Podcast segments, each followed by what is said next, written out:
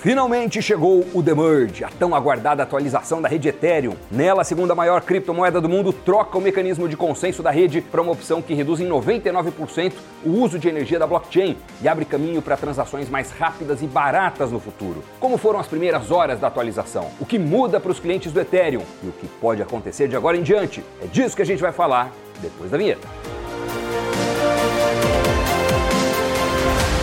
Salve! Está começando mais um Crypto News e sim, na madrugada de quarta para quinta-feira, mais precisamente às 3h42, aconteceu a tão aguardada fusão da rede Ethereum. O que significa que a partir de então, a camada de execução do Ethereum se uniu à camada de consenso Beacon Chain. Agora, novos blocos são adicionados através do Proof of Stake, sendo desconsiderados quaisquer blocos propostos por mineradores na rede Proof of Work.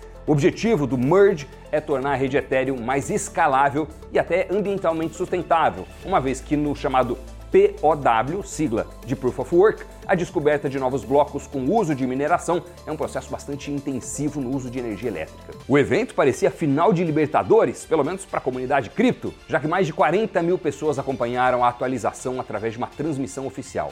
Mas foi quando apareceu a imagem de um panda na tela e a legenda POS Activated que começou a comemoração, que por sinal foi seguida de 12 minutos de tensão.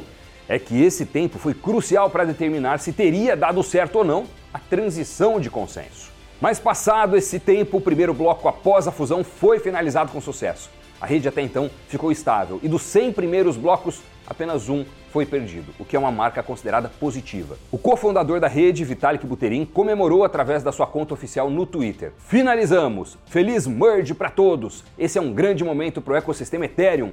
Todos que ajudaram a fazer a fusão acontecer devem se sentir muito orgulhosos hoje. Agora, apesar das comemorações, a comunidade cripto deve ficar atenta para ver como a blockchain vai reagir. Isso porque a atenção deve estar direcionada na taxa de participação da rede, ou seja, o número de validadores ativos após a atualização, com seus softwares atualizados sendo capazes de validar blocos. Esse número não pode ser muito baixo. O ideal é que após a fusão a taxa de participação fique acima dos 66%, ou dois terços dos validadores operacionais.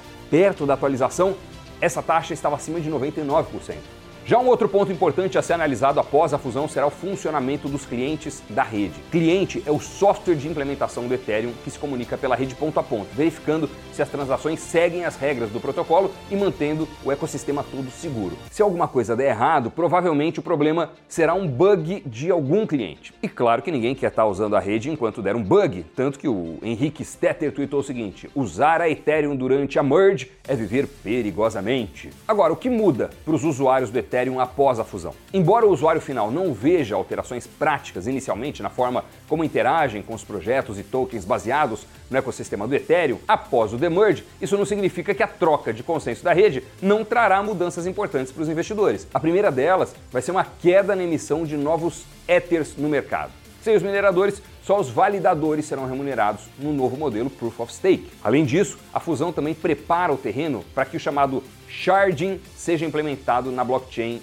no ano que vem. Sharding ou fragmentação é uma atualização em várias etapas pensada para melhorar a capacidade do Ethereum ao distribuir de forma mais eficaz o banco de dados entre os participantes da rede. O sharding, portanto, vai reduzir o congestionamento da rede e aumentar o número de transações por segundo. Só que depois da fusão, os usuários também devem ficar atentos a novas versões do Ethereum que podem surgir no mercado. Mineradores chineses, por exemplo, que estão insatisfeitos com o fim da mineração e, claro, dos seus lucros, prometem um hard fork para manter viva uma versão Proof of Work do Ethereum. Esse fork, chamado de Ethereum POW, Ethereum POW, né, referência a Proof of Work, estava marcado para acontecer nas 24 horas posteriores à atualização. Agora, especula-se que todos que têm Ethereum armazenado na carteira vão receber a quantia equivalente em Ethereum POW. Segundo o analista Tasso Lago, esse token não tem uma função nem um futuro claro, uma vez que o caminho do Ethereum é claramente para Proof of Stake. O que se tem como aparente consenso é que esse token vai ter pouca utilidade. Então, uma sugestão é deixar ele numa corretora que consiga dar esse suporte ao cliente, caso alguém venha recebê-lo. E a Bybite até então é a única que vai conseguir fazer isso. Mas o que interessa é que essa atualização tão aguardada, a respeito da qual falamos tantas vezes aqui no nosso Crypto News, em que vários analistas do mercado falaram que todo mundo estava ansioso, que pode ser o grande divisor de águas do Ethereum, finalmente aconteceu vamos ficar de olho nos próximos capítulos.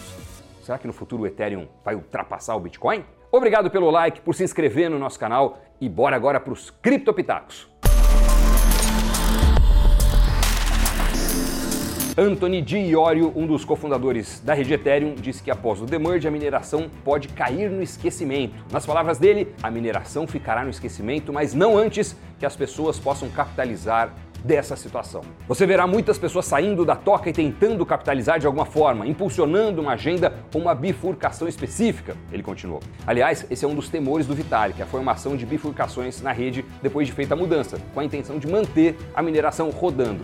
Esse processo, inclusive, foi batizado de hard fork. Outro cofundador do Ethereum, o Joseph, disse a Bloomberg que, em termos de experiência para os usuários, a atualização do protocolo será como, abre aspas, atualizar o seu iPhone ou o seu notebook de madrugada.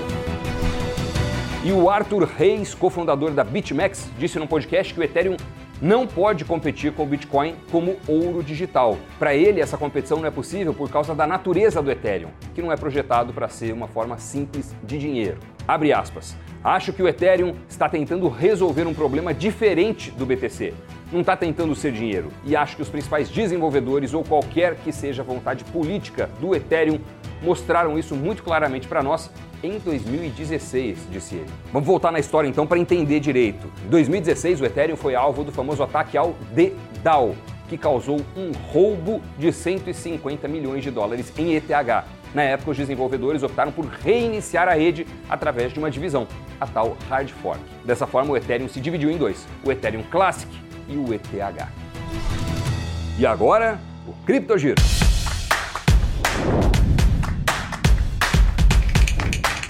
Golpistas se passaram pelo fundador do Ethereum no Twitter para tentar roubar criptomoedas durante o demerge. Hackers invadiram contas verificadas no Twitter para tentar passar credibilidade e aplicar o famoso golpe de falso giveaway. Os perfis falsos geralmente usam o domínio .eth junto ao nome de Vitalik Buterin. O Brasil é o país que mais adotou criptomoedas na América Latina, segundo um estudo da Chain Analysis. No ranking mundial, o Brasil aparece em sétimo lugar. Vietnã lidera entre os países que mais adotaram criptos no mundo, de acordo com esse levantamento. O cofundador da criptomoeda Luna, Do Kwon, e mais cinco pessoas tiveram a prisão decretada. Eles são acusados de violar a lei de mercado de capitais. Há cerca de quatro meses, o ecossistema Terra Luna entrou em colapso, causando perdas gigantescas para investidores. A Argentina fechou diversos centros de mineração de criptomoedas e confiscou mais de 1.300 máquinas. Mineradores de Córdoba, San Juan e Buenos Aires receberam uma visita das autoridades na semana passada. Poucas empresas de mineração de criptos operam legalmente no país. Desde já, muito obrigado pelo seu like, por se inscrever no Invest News, o nosso canal. Muito obrigado também pelos comentários. Bons investimentos e a gente se encontra no próximo Crypto News. Tchau, pessoal.